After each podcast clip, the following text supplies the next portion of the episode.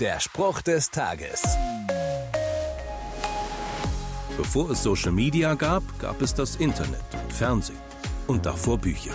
Und davor haben sich Menschen eben erzählt, was sie von Gott und der Welt wussten. Mündliche Tradierung heißt das im Fachjargon. So wurde es auch in der Zeit gehalten, als die Psalmen der Bibel entstanden sind.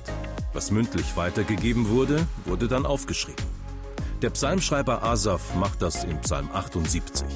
Da hält er fest, wie Gott mit dem Volk Israel unterwegs ist.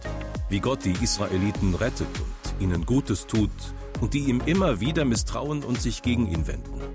Sie suchen sich andere Götter, die leichter zu begreifen sind. Und was tut Gott? Asaf schreibt über Gottes Reaktion auf die falschen Taten der Israeliten, er aber war barmherzig und vergab die Schuld. So ist Gott. Er ist ganz anders als das, was wir erwarten würden. Und so ist er heute noch. Barmherzig und bereit zur Vergebung. Der Spruch des Tages steht in der Bibel. Bibellesen auf bibleserver.com.